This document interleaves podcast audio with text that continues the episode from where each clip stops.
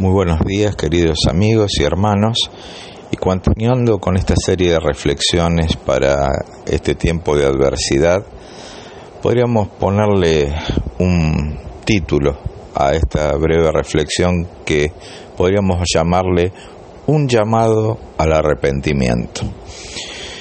Eh, en estos últimos días eh, todos estamos sumamente convulsionados con esta epidemia global que se está viviendo.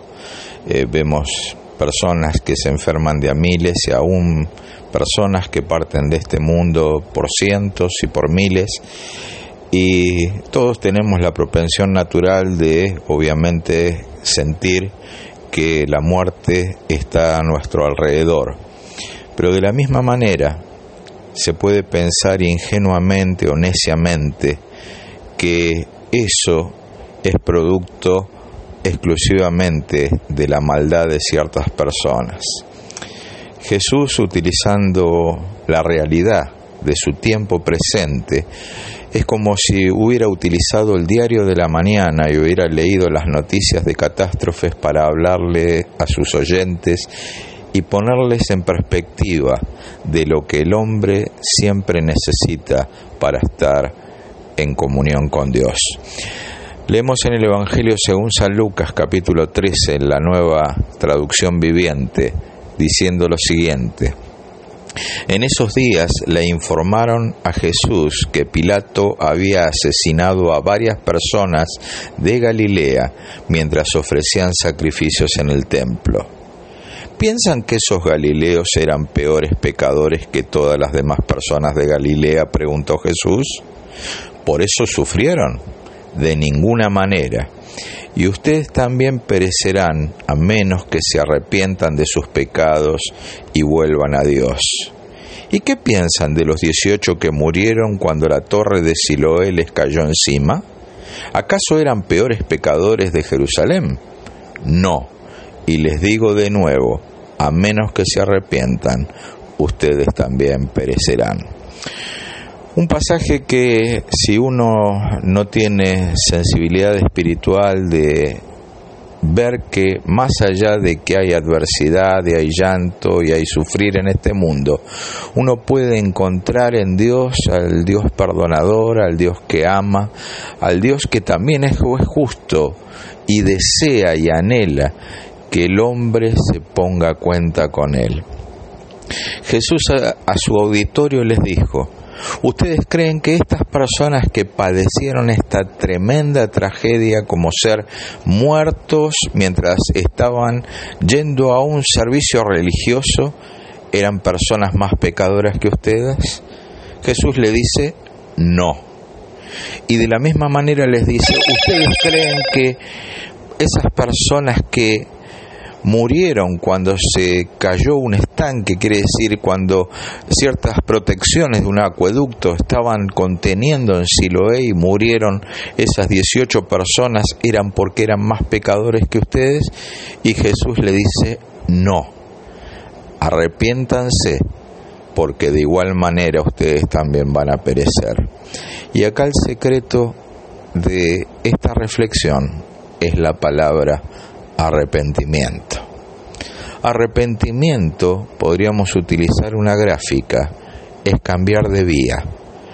La vía que nos lleva a la condenación eterna es la vida de todo pecador. Dice la palabra de Dios que por cuanto todos pecaron, estamos destituidos o están destituidos de la gloria de Dios.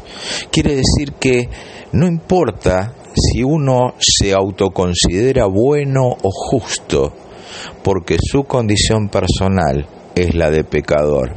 Necesitamos sí o sí arreglar cuentas con el dador de vida. El apóstol Pablo, escribiéndole a la iglesia que se encontraba en Roma, le decía, no hay justo ni aún uno. Y cuando uno lee y oye esto, uno dice, pero Dios, ¿cómo puede permitir esta pandemia? Dios, ¿cómo puede permitir este sufrimiento humano? La mano de Dios es la que rige los destinos de la historia. Y dentro de esa historia hay momentos tremendamente tristes, como también momentos gratos. Pero el momento más grato para el hombre es cuando el ser humano puede arreglar cuentas con el Creador.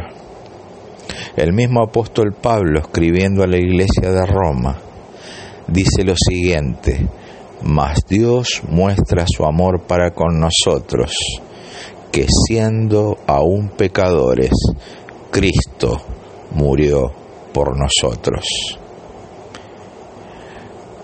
Tanto los galileos que murieron en la tragedia, como aquellos que murieron cerca de esa torre que se vino encima en Siloé, podríamos decir son los cientos y aún miles que en este momento están partiendo de este mundo producto de esta pandemia. Y en esta pandemia no hará diferencia entre personas justas o personas injustas.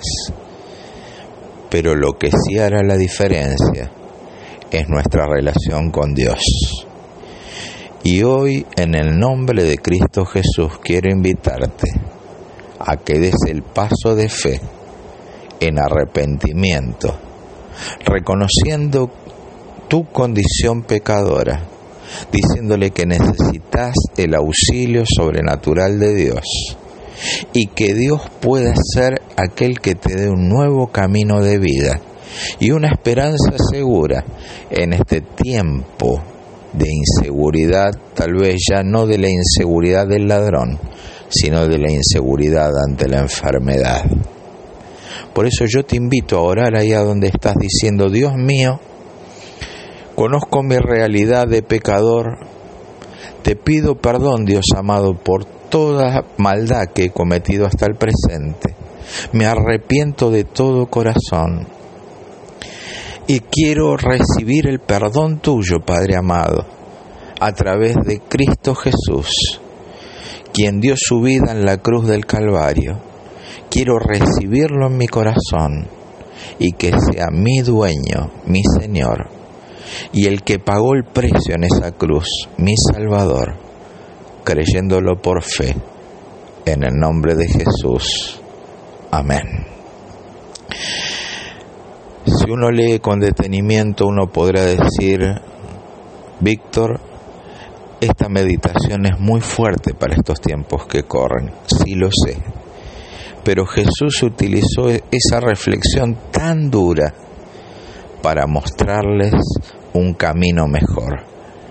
Y lo que anhela mi corazón es mostrarte ese camino mejor. Y ese camino mejor es vida eterna en Cristo Jesús, Señor nuestro. Ojalá hayas podido haber hecho esta oración de fe si esa fue tu decisión, a partir de este momento, dice la palabra de Dios, que a todos los que le recibieron, le dio la potestad de que puedan llamarse hijos de Dios. Dios te bendiga grandemente en esta hora. Mi nombre es Víctor Cañizales y me despido deseándote que Dios te bendiga en todo lo que emprendas.